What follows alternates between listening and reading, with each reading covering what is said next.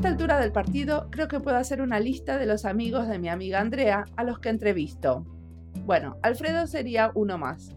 Ya la voy a publicar con todas las otras listas en la página web que tenemos, Los Amigos de Andrea.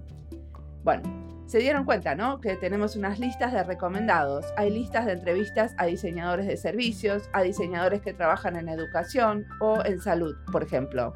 Y hay otras muchas más. Espero que les sirva. Empecé a seguir Diseño de los Sures, Diseños Otros, Diseños con otros nombres, que es la página de Facebook que administra Alfredo, que de paso les cuento que tiene más de 80.000 seguidores. Ahí tiene un pocotón de literatura de diseño en castellano, entre otras miles de cosas. Alfredo Gutiérrez es profesor en diseño, pero tiene un recorrido bien interesante porque antes de convertirse a diseñador, estudió zootecnia. Nos cuenta en esta entrevista sobre su tema de investigación, las epistemologías del sur y mucho más. Escuchemos su historia. Mi nombre es Mariana Salgado, esto es Diseño y Diáspora.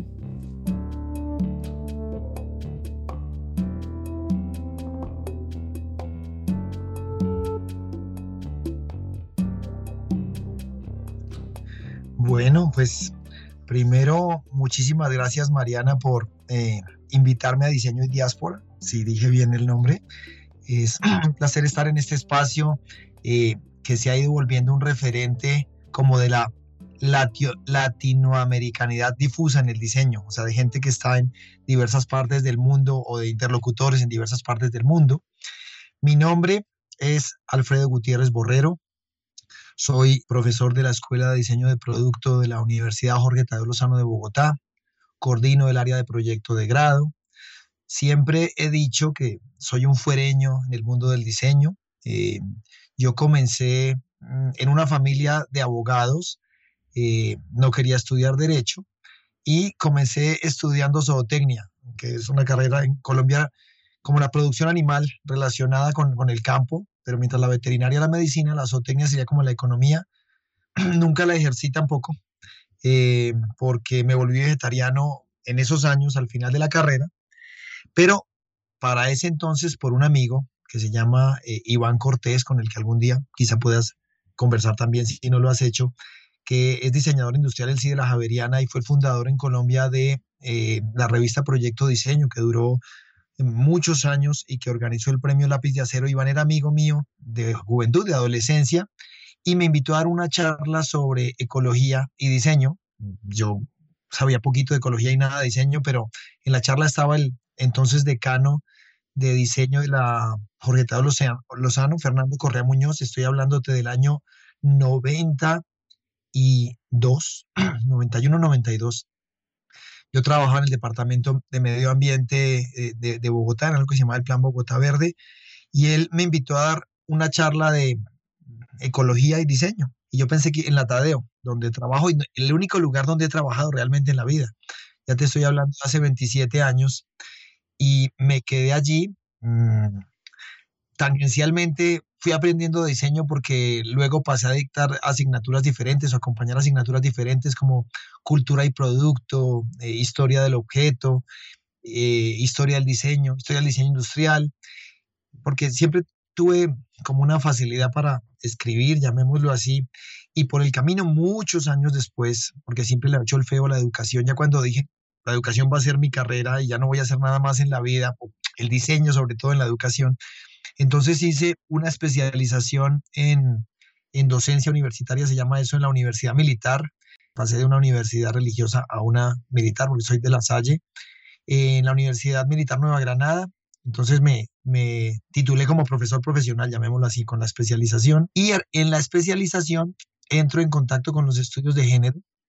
Fue un trabajo sobre Amartya Sen. Ya comencé a ligar mis estudios con, con lo que me iba ocupando la cabeza, que para ese entonces ya varios de mis alumnos de diseño, de cuando yo no sabía nada de diseño y todavía sé muy poquito, pero se habían vuelto profesores y eran mis colegas, ya habían pasado, no sé, 15 años, y entonces en el año 2008, 2009 me invitaron ya a concursar por una plaza de profesor de tiempo completo, hasta entonces de cátedra, y en paralelo, yo estaba haciendo, porque me encontré con el trabajo de Martia Sen y con algo sobre la agencia femenina, hice mi tesis de maestría, que yo la llamo un maestrado, porque yo soy muy demorado, hice una maestría, doctorado. Cuando pensé en el tema, ya pensé en, el diseño y pensé en revisar desde las teorías de género cómo estaban los roles de hombres y mujeres en el, en el diseño según lo que ha publicado la revista. Y entonces me di cuenta de muchas sutilezas. Por ejemplo, que la revista había publicado portadas de objetos en gráfico, en arquitectura y en industrial, que habían salido pocas personas que pasaron, porque analicé el corpus de la revista de casi desde que comenzó en el 95 o hasta 2011, porque después se fue extendiendo el asunto, pero advertí, por ejemplo, que las mujeres no habían nunca había salido una diseñadora en la portada con, con nombre propio, fulano de tal. Las tres o cuatro ediciones de las 90 donde había salido, las 80 en esa época, era, era un hombre, un diseñador famoso. Encontré pues las proporciones, digamos, había una proporción 7 a 3 en publicaciones de temas sobre hombres diseñadores o sobre mujeres diseñadoras en industrial y en gráfico y en arquitectura, porque lo analicé todo, advertí que eso, por ejemplo, contravenía lo que yo vivía como profesor, donde los alumnados eran mayoritariamente femeninos desde hace varios años. Es inusual, llevo veintitantos años dando clase y hace mucho tiempo que tengo mayoría de estudiantes eh, mujeres. Eh, advertí que las mujeres eran las que habían tratado, o los artículos de mujeres eran las que habían publicado temas que tenían que ver con la afrocolombianidad o con lo, o con lo indígena o con temas que para mí eran de, de subalternidad, llamemos así. Ahorita, de todos modos, y eso he de confesarlo, me fui, me fui alejando en el tiempo del, digamos, el, el género me dio paso a algo más cercano a los estudios culturales y a las epistemologías del sur, porque de hecho el asunto fue para mí tan interesante. la, tesis me la dirigía una socióloga que se llama Luz Gabriela Arango Gaviria, experta en, en trabajo. Ella murió, para mi tristeza, en 2017, cuando yo estaba haciendo la pasantía ya doctoral en, en, Nueva Zelanda. Pero que me fui alejando de cosas, incluso propuse un artículo para, para Design Issues sobre esto y tenía, a Ramia me estaba asesorando, pero el artículo yo creo que para molestia de, los editores, el artículo no seguí porque estaba el, tema algo lejano de mí, ¿no? O se ve alejando el género como discurso único, aunque eso me sensibilizó con todo lo, toda la subalternidad o toda la discriminación y sí leí muchísimo sobre, no sé si mitos urbanos o cosas para discutir, por ejemplo, que usualmente en la industria del automóvil los hombres hacían el exterior y las carcasas y las diseñadoras que descollaban hacían los interiores porque eran más sensibles al color o al... Y eso a mí me parecía que era una imposición cultural hasta que renové la licencia de conducción y descubrí por un test que se llama Ishibara que yo no veía unos tonos de, de, los colores pastel porque uno de cada diez hombres tenemos una visión al color fisiológicamente imperfecta y en cambio una de cada 200 mujeres. Luego, el asunto que parecía cultural sí tenía una base biológica científica que técnicamente las mujeres veían mejor el color. Por eso, por ejemplo, yo no hubiera podido conducir avión. Entonces, esas, esas discusiones pues me, me sensibilizaron con, con cantidades de, de, cosas porque el diseño industrial colombiano veía pues preeminencia de, de hombres, llamémoslo así, eh, en esa época o en lo que había estudiado. Y digamos que el discurso o el asunto del diseño y género tampoco era tan conocido. Yo pienso que, no digo que fue de los primeros porque no soy pionerista, pero pero sí traté el tema en una época en que en Colombia había pocos textos sobre diseño y género. Hoy en día hay más. La tesis se llamaba, se consigue en el repositorio de la Universidad Nacional, las situaciones diseñadas, hablando de que la mirada de uno pues era la que decidía o realzaba el mapa. Yo miré las columnas, las portadas, los temarios. Fue un documento malo para mí, o sea, no, no, no, no se logró todo lo que yo quería como creo que todo lo que he escrito y he escrito bastante, todo es malo, pero, pero algunos eh, ecos ah, han tenido y eso me llevó ya al, al, al, tema doctoral porque leyendo durante la maestría y durante la realización del eterno trabajo me encontré las epistemologías del sur y me encontré trabajo de Boaventura de Sousa y ya me había vuelto un académico, no sé si juicioso, serio o viejo, todas las anteriores, pero comencé a pensar en, como en el en el panorama amplio de eh, lo que comportaba la noción del diseño industrial, porque ya para entonces sabía algo de diseño, por lo que había tenido que estudiar la historia para dar clases de eso, y entonces había una cosa que a mí me llamó mucho la atención y es que los libros académicos de diseño decían que solo los, los prehistóricos diseñaban sí todos, pero los únicos legítimos para heredar eran los ancestros de los diseñadores de la Bauhaus o de porque en todo el resto del mundo ellos ya no diseñaban y, y el diseño me parecía que como todas las profesiones que realmente para mí hoy en día pienso que solo hay profesiones occidentales, que, el resto del mundo haya tomado ese modelo es otra cosa, pero como las profesiones occidentales, o sea, las únicas profesiones, el diseño proyectaba una noción prefigurativa única. Te hablo de las sospechas que tenía en esa época, porque eso se volvió parte de mis proyectos de investigación, de lo que yo presentaba en mis eventos. Comenzamos a, teorizar qué sería el diseño del sur.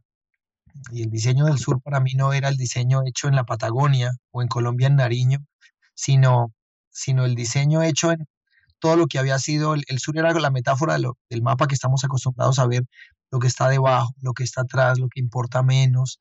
Y en esa frase de diseño del sur incluso me comencé a cuestionar que si uno pensaba en la frase diseño del sur como habla del diseño de la cama o de la silla o del automóvil, la idea misma del sur era una idea diseñada y comencé a explorar como las formas de la materialidad ajenas a, a Occidente dentro de la industria, en especial porque la palabra industria mm, aparecía en el castellano mucho antes de la revolución industrial del siglo XIX en Inglaterra y demás.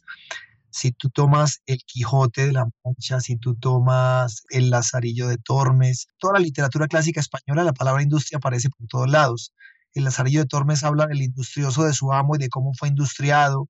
El Quijote le dice a Sancho muchas veces que eso no fue, que eso fue industria lo que lo sacó del problema. Eh, la obra de Gracián la tiene, la obra de Quevedo la tiene, industria era ingenio. Entonces yo decía, el pensamiento ingenioso, industria no como una institución donde hay una empresa que produce masivamente bienes, sino... Entonces comenzamos a hablar con un amigo de diseño industrioso, amigo que se llama Fernando Álvarez, que ha sido mi compañero de andadas todos estos años, que quizá algún día también puedas conversar con él, que fue el que me, me comenzó a picar con el asunto porque él llegó Trabajó en la Pontificia Universidad Católica del Ecuador como profesor de diseño industrial. Él sí, diseñador industrial, tadeísta de formación, técnico de cerámica, de, oficio, pues.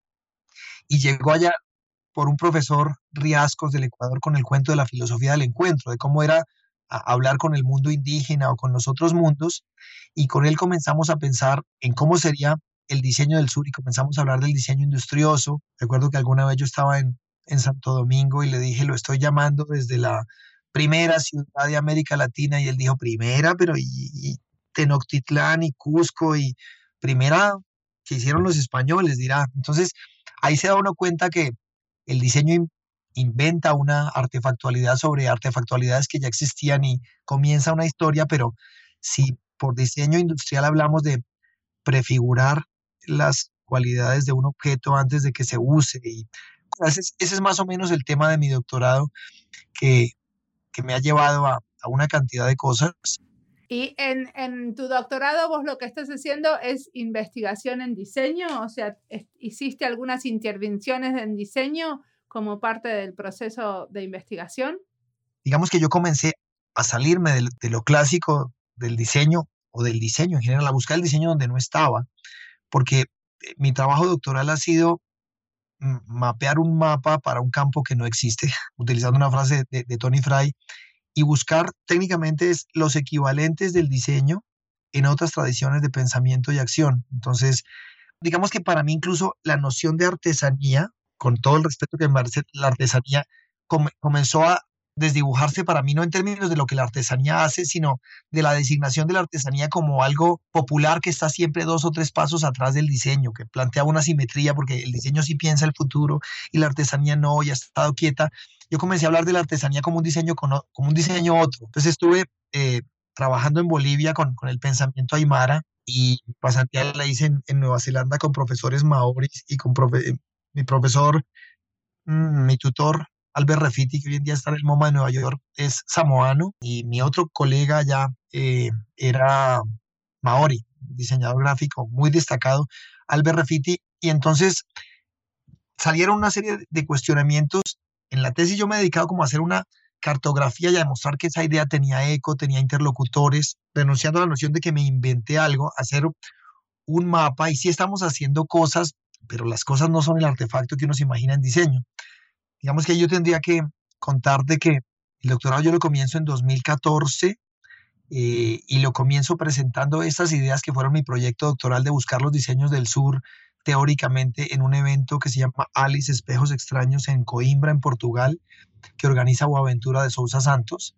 En ese evento me encuentro con Arturo Escobar, quien desde entonces ha sido mi profesor y quien me ha involucrado y generosamente incluso me ha citado cuando mis trabajos pues, están todos en, inconclusos en, su propio trabajo que Arturo venía de las ciencias sociales y en algo que es literal, porque hoy en día hemos compartido mucho, decía que para él hoy el diseño, en el diseño estaba la clave de hacer el mundo de otra manera, pero eso implicaba que el diseño abandonara un poco su rol como adlátere o como side, eh, no sé, como compañero de la modernidad y se construyera de repente desde otras tradiciones. Entonces, todos estos años comencé a leer um, las epistemologías del sur, eh, em, los estudios culturales, buscando gente que se aproximara a nociones locales de la, de la materialidad y el ejercicio doctoral ha sido básicamente ese mapa. Pongo un ejemplo. Pero es un mapa donde lo que vos, eh, lo que vos fuiste haciendo es buscando como esas otras maneras de diseñar en diferentes regiones del mundo, digamos. Exacto, y buscando los interlocutores. Te voy a dar un ejemplo de, cosas que cuando digo el mapa no me refiero técnicamente a un mapa, sino como, como al, al diario de ese viaje, hay un evento muy interesante en Sudamérica que conocí dentro de la investigación que se llama eh, la Conferencia del TAAS, que es la Conferencia de Teoría Arqueológica de América del Sur. Se han realizado, creo que nueve, se realiza cada dos años.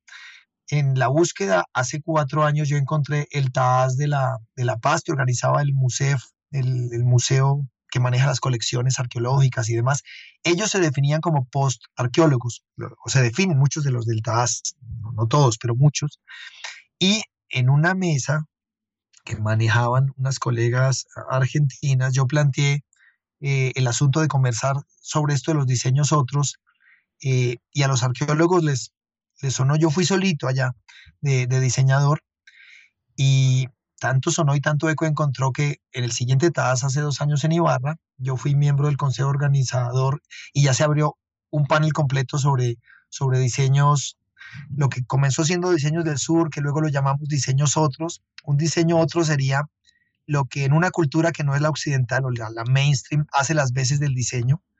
No podríamos llamarlo otro diseño porque eso sería proyectar la sombra de la forma en que lo vemos así. Ahorita te pongo un ejemplo particular. Eh, el encuentro con los arqueólogos fue bien interesante porque el diseño pareciera que comienza en pensamientos y en especulaciones combinados con técnicas materiales y acaba en objetos, y la arqueología también pareciera que comenzara en lo contrario, ¿no? en objetos de los antiguos sobre los que se especula y se teoriza una cantidad. Y entonces comenzamos a pensar en una arqueología que mirara al futuro de una manera particular y un diseño más consciente del pasado eh, que bebiera como en otras fuentes. Y por ahí salieron cosas que, juegan con el, con el tiempo y con la posibilidad. Y ya me encontré pues muchas personas que estaban pensando similar. Uno es Arturo Escobar, otro es Tony Fry, eh, que está en Australia, otro es Clive Dillnot, que es historiador de diseño, eh, que está en Parsons, otro es Cameron Tonkinwise, bueno, otro es Martín Ávila. Si has hablado con Martín Ávila, que sé que hizo, estuvo acá invitado también, cuando yo me encontré el trabajo de Martín me pareció extraordinario porque mientras yo estaba pensando en cómo sería el diseño que tenía que ver con los pueblos que quedaban fuera de la foto cuando Occidente la tomaba, Martín estaba pensando casi que en cómo sería el diseño con los no humanos allí donde estuvieran. O sea, una cosa, mientras yo pensaba en simetrizar las cosas con otras culturas como dejadas a la vera del camino, Martín estaba pensando en, en lo no humano, término que por cierto siempre he tratado de evitar porque, porque sigue siendo referido a lo humano. Por ejemplo, en la tesis, cuando hablabas de intervenciones, lo más cercano a lo que yo estaba buscando, que no es ejemplar, fue encontrar por la relación con Polinesia, estar, estar en, en, en Nueva Zelanda o, o Tearoa, como la, llaman los, los maori. Polinesia es ese triángulo que describen Hawái, Rapa Nui o la isla. En Polinesia yo fui a, una, a, una, a la Universidad Tecnológica de Auckland y eh, allá, por ejemplo, el, el diseño, en las facultades de diseño dice Magitoy, que uno, uno tiene la maña de traducir, ¿no? Sería como arte y diseño en maori, pero la traducción es tramposa porque Majitoy es Majitoy y diseño es diseño, etimológicamente y todas las raíces son otras. Entonces, uno al traducir deja de aprender un poquito.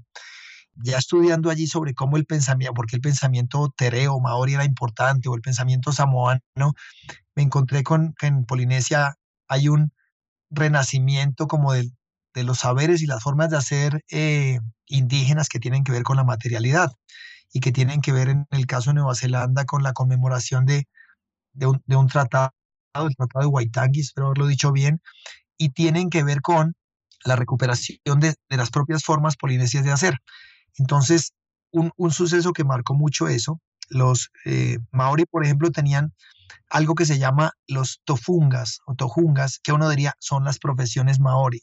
No, son lo que hace las veces de profesiones en el mundo maori, pero el mundo maori no tenía profesiones, porque etimológicamente ni siquiera tenía etimología como la entendemos nosotros. Eso se, conoce con otra palabra que en maori sería fakapapa, la genealogía de las cosas.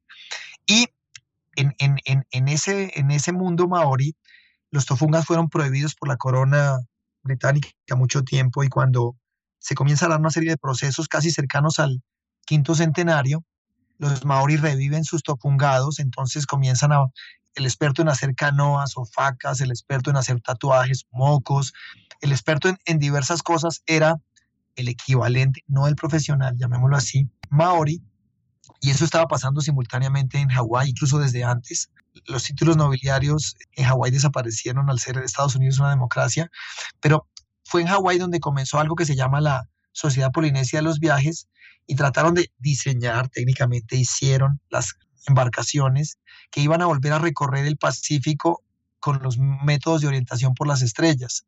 Y descubrieron que había la gente que podía manejar la materialidad y hacer los barcos, pero en Polinesia ya nadie sabía las técnicas de navegación y encontraron las últimas personas que las sabían en Micronesia, en, las islas más pequeñas que quedan hacia el lado de Australia.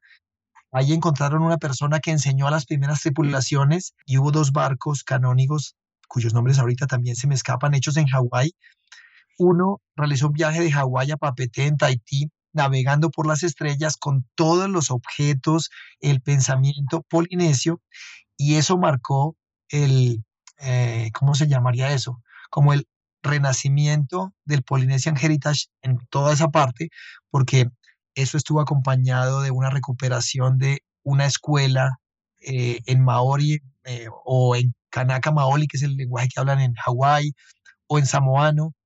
En Nueva Zelanda estuvo vinculado con comenzar a diseñar una escuela donde hubiera otra vez niños criados en lengua maori, porque los, ya había pocos ancianos que lo hablaban. Es un proceso como de 30 años que, te lo resumo. O sea, el, hacer, volver a hacer la materialidad y volver a navegar en el código maori y no en el código occidental, dio para que, eh, o en el código polinesio, dio para que los barcos que llegaron a Hawái fueran, tuvieran sus equivalentes sobre otras facas que se hicieron eh, en Polinesia y entonces se recuperó o se comenzó a diseñar una, diseñar la palabra, una, una escolaridad maori básica, luego primaria, luego secundaria, luego universidad y hoy en día todas las universidades en Nueva Zelanda tienen el espacio comunal maori y tienen, y tienen muchas, tienen también la Fale Pacífica o la Casa eh, Samoana y ahí pues uno se queda pensando que el mundo que uno conoce como el mundo sería otra, porque si eso con la navegación, eso podría pasar también con la computación o con la movilidad de los autos. Es decir, desde, desde esas lógicas sería bien diferente. Eh, en, el mundo, en el mundo maori, mientras nosotros pensamos en punto, plano, línea, allá son sombra. Hay, otros unos principios diferentes en la gráfica. Ese es el trabajo, por ejemplo, de Johnson Vitejira, que es como diseñar o plantear cómo sería el diseño gráfico desde lo maori pero para mí eso es un diseño otro. Cuando uno lo llama diseño, lo llama con etimología que honra solo una parte de una cierta historia.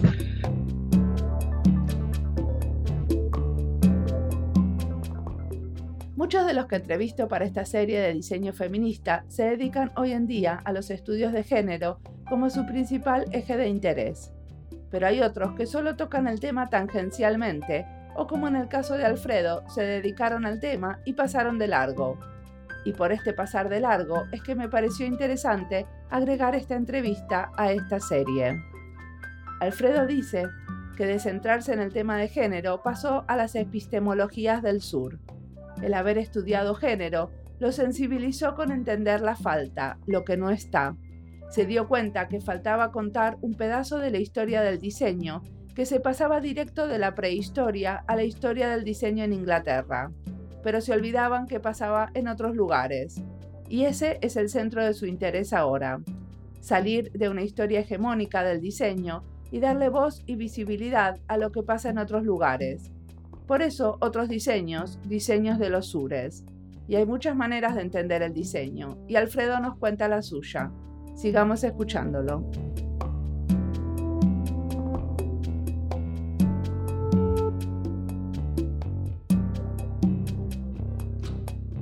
Ahora decime un poco, ¿cómo usas esta idea de diseños otros cuando estás enseñando diseño? Ahora ya nos contaste de tu investigación, ahora quiero ir un poco al tema de la enseñanza. Es una cosa difícil porque ha sido una cosa, un proceso en el que llevamos, no solo yo, sino varios colegas, varios años, y es difícil porque se encuentra uno con el escepticismo en principio de los, de los colegas que son diseñadores. O sea, la mayoría de la gente diseña en un mundo donde no hay matices o de los matices no importan y, comenzar a decir que, que, a lo mejor lo que yo llamaba artesanía o podía ser considerado simétricamente como, como un diseño implica cambiar, cambiar varias cosas. Por ejemplo, el diseño que yo llamaría tradicional, diseño profesional habitual, que está muy, muchas veces al servicio del mercado y de los intereses eh, que, que mandan, a veces es un diseño definitivo y un diseño que no cuestiona, para utilizar una frase de Mario Blaser, sus propias categorías de reconocimiento. Es decir,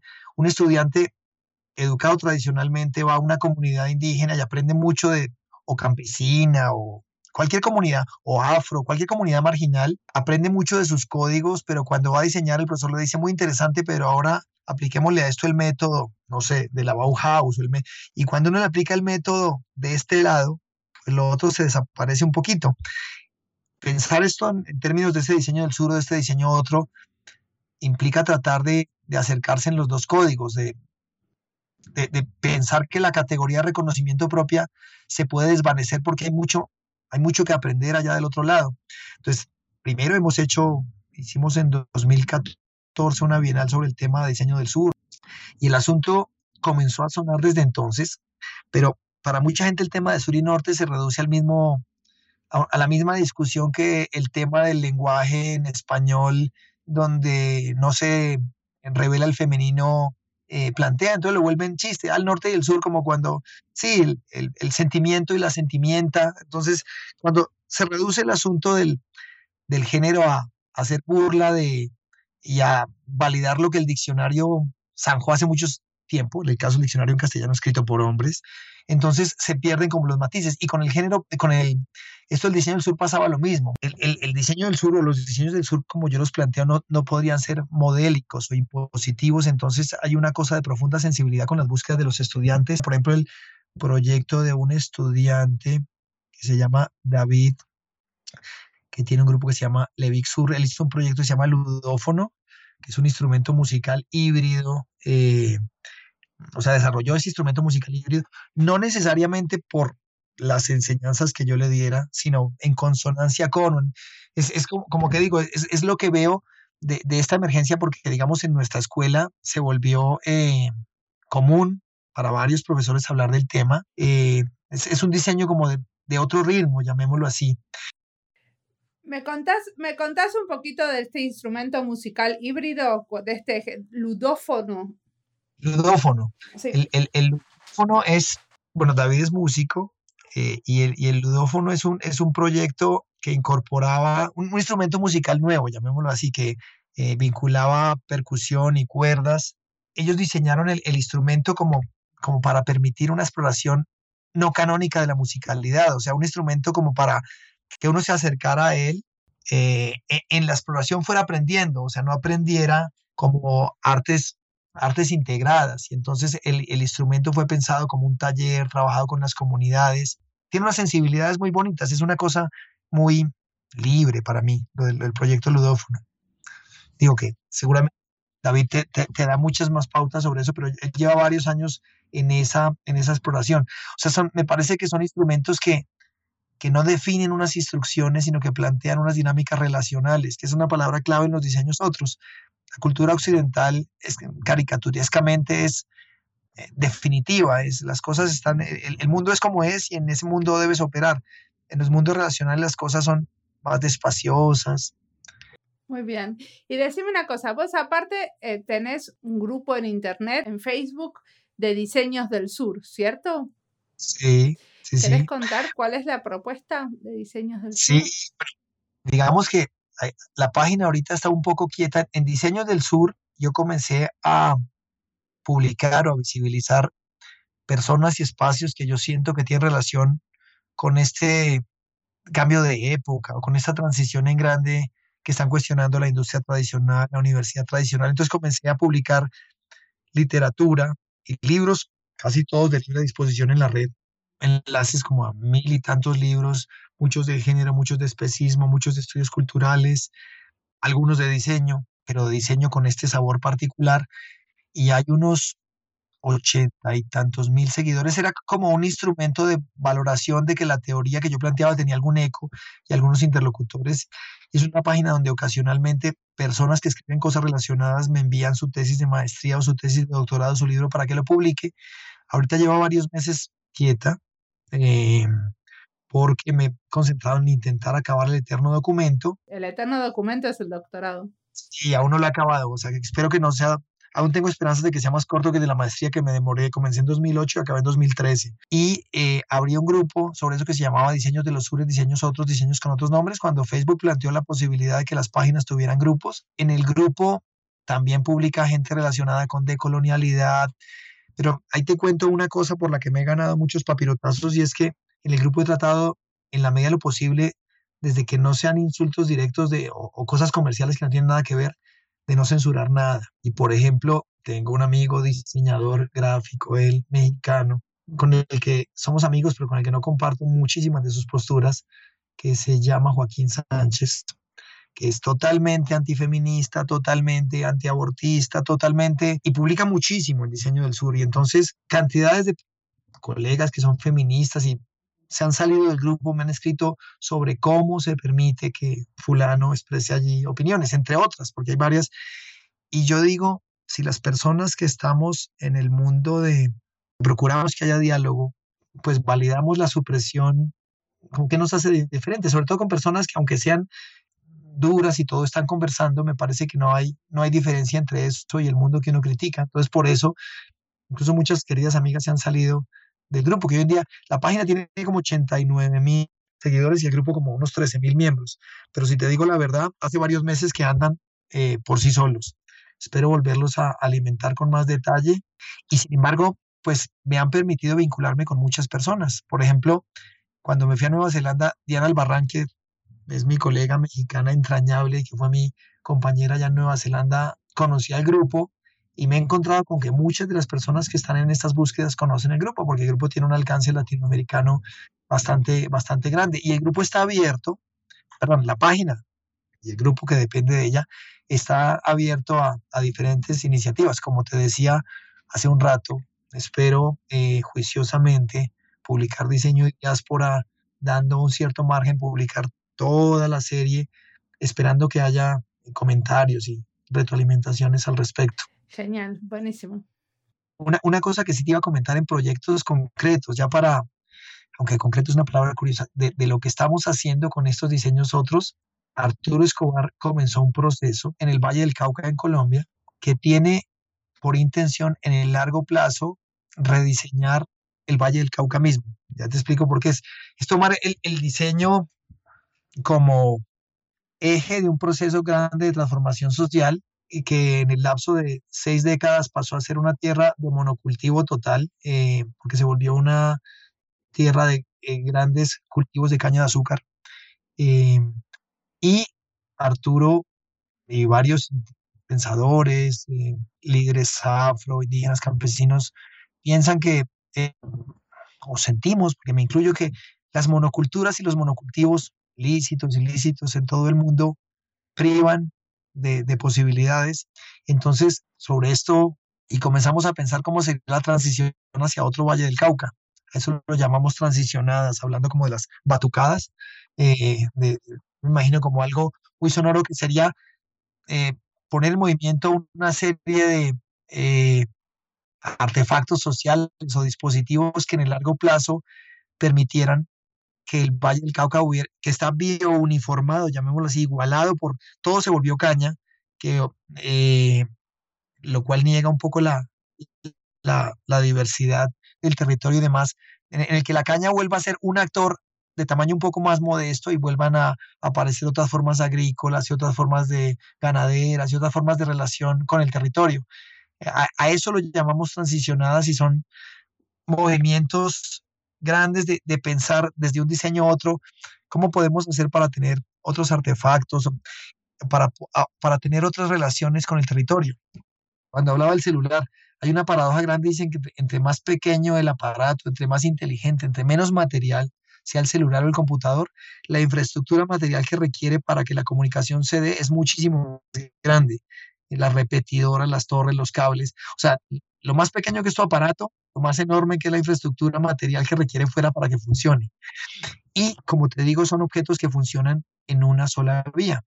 El comenzar a pensar la retribución, o sea, objetos que en el uso tengan una interacción con el medio ambiente es algo que yo solo he visto en los trabajos de diseñadores como Martín Ávila. Por ejemplo, en esa cometa que él diseñó para la Sierra Cordobesa, que ah, la música funciona con el viento, es una cosa en donde uno se integra totalmente al ritmo del paisaje y no impone sobre él sus dinámicas o los proyectos donde tiene en cuenta eh, cómo los eh, abejorros hacen ciertas cosas para que dentro del proyecto los abejorros hagan lo que tienen que hacer y sean parte del diseño del proyecto y aunque suene raro, diseñen parte del proyecto. E, e, esos son los proyectos que para mí están cercanos a, a cosas que son muy utópicas porque quizás requieren otro tipo de empresas, otro tipo de economías y a veces son fácilmente cooptadas por, la, por el afán de hacer las cosas rápidas. Para mí hay una lo que yo llamo la caja de colores del capitalismo cognitivo, que hay cuatro cinco o seis términos que vienen muy de la mano como eh, industrias creativas culturales, mm, coaching, emprendimiento, eh, revolución industrial 4.0, que son transiciones dentro de lo mismo, pero no estoy seguro que planteen alternativas completas, porque a lo mejor están demasiado centradas en el negocio, en la productividad y no en la relacionalidad. Perfecto. Y decime una cosa, ¿qué cosas te están inspirando en este momento?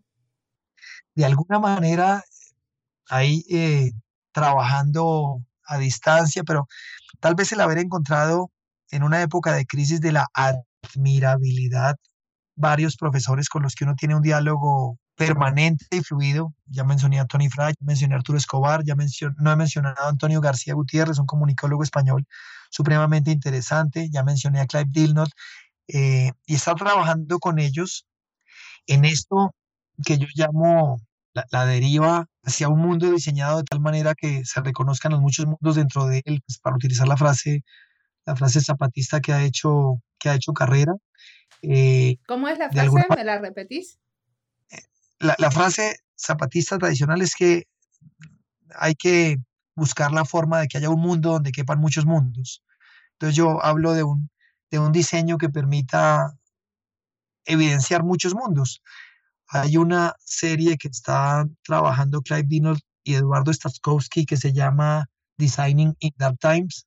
Ahí tangencialmente estoy colaborando. Pues yo pienso que la escritura es diseñar, las teorías también se diseñan. No, no me da pena decir que muchas cosas soy eh, teórico y, pensador. en, semiótica yo nunca entendí lo de significante y significado hasta que, pero hasta, hasta que, o tal vez leyendo a, Miguel, Antonio Caro, el, el, lingüista colombiano, que decía que, la, que casi siempre cuando nosotros decíamos, nos llamaban, llamaban a alguien por teléfono y uno decía que fulano estaba durmiendo, estaba utilizando mal el, el, lenguaje y decía, hay una diferencia entre estar dormido y estar durmiendo, es la misma que hay entre estar jodido y estar jodiendo. O sea, la persona estaba dormido porque durmiendo implicaba el que dormía a otras personas, según lo que él decía.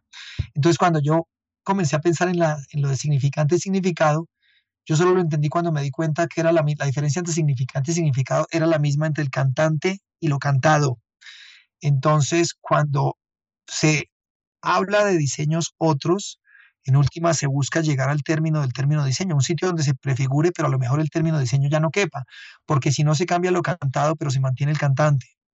y mientras se mantiene el cantante, mientras todo lo que quedan sean adjetivos que se le pongan a la palabra diseño, diseño de experiencia, diseño de interacción, diseño de transición, se mantiene como el eje etimológico y racional de un solo mundo y de un solo tipo de cosas y se corre el riesgo que la gente que se ha educado profesionalmente en, el mismo sentido pues vea que todo es business as usual cuando estamos hablando de otras materialidades.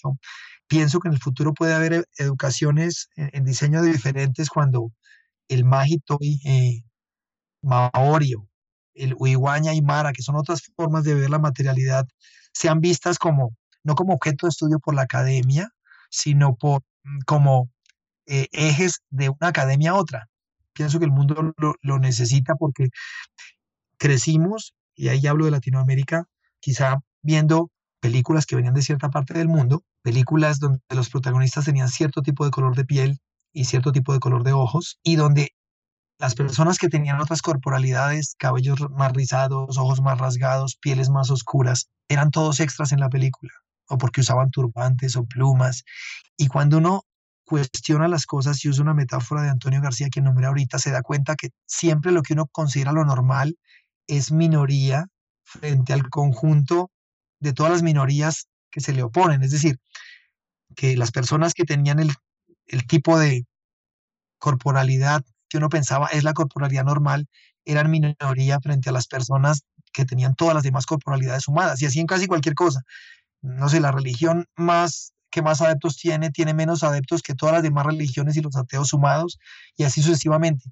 Es decir, lo que uno considera mayoría es una mayoría bien relativa, y me parece que, el mundo tiene, tiene problemas de, de no vivir como el reconocimiento radical de la diferencia, y eso está en la materialidad, y eso está en la gráfica.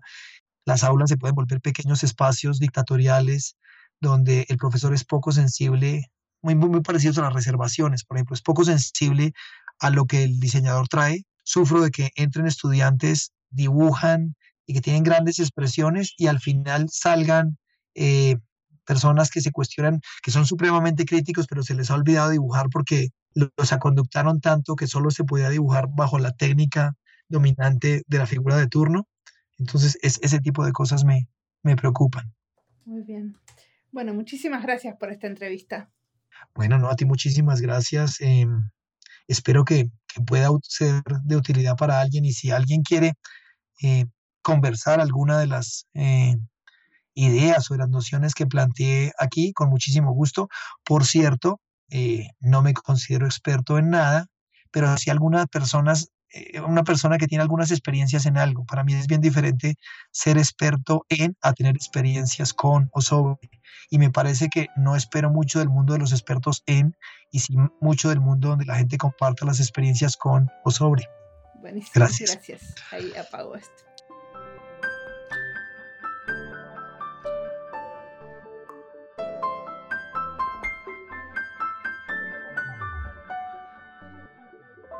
En este podcast intento dar lugar a los otros, a los que no hablan inglés y son famosos y no trabajan en Silicon Valley y tienen mucho para contribuir a la práctica profesional. Me gusta entrevistar a gente que está en diferentes momentos de su carrera, no solo a los que como yo hace mucho que hacen diseño, a los que llegan desde otras profesiones o tradiciones. Entrevistar a los diseñadores que tienen la suerte de vivir en la diáspora y a los que tienen la suerte de vivir en sus países y quiero entrevistar a más diseñadores con miradas diferentes. Algunas me sorprenden y algunas me resultan más conocidas. Pero como dice Alfredo, es importante el reconocimiento de la diferencia. Podríamos ser más sensibles a los que trae cada diseñador. Él lo habla con respecto a lo que trae antes de empezar a estudiar diseño. Creo que también aplica a lo que cada diseñador trae al equipo de trabajo. No sé si se da en otros lados, pero yo acá veo en las empresas tienden a ser equipos muy afines. No hay diferencias y eso se ve en muchas dimensiones. Todos tienen el mismo estilo, leen lo mismo y hasta comen lo mismo. Quisiera tener un equipo más diverso y con gente que genere más fricciones, y para eso tenemos que elegir y reclutar gente diferente y no empujar para que se amalgamen con el resto, sino aceptar la diferencia. No todos trabajamos igual y vamos al mismo ritmo, ni necesitamos las mismas cosas. Por eso está buena la propuesta de Alfredo, diseños otros y otras. Como siempre, la música del podcast es de Julián Pereira, con sonidos originales de Antonio Zimmerman. La producción y la edición de sonido es de Andy Fechi. Este podcast está publicado con licencias de Creative Commons con Attributions. Esto fue Diseño y Diáspora. Pueden seguirnos en nuestra cuenta de Twitter, arroba diseño y diáspora, en nuestro sitio web diseñoydiaspora.org y no olviden recomendarnos. Nos escuchamos en la próxima.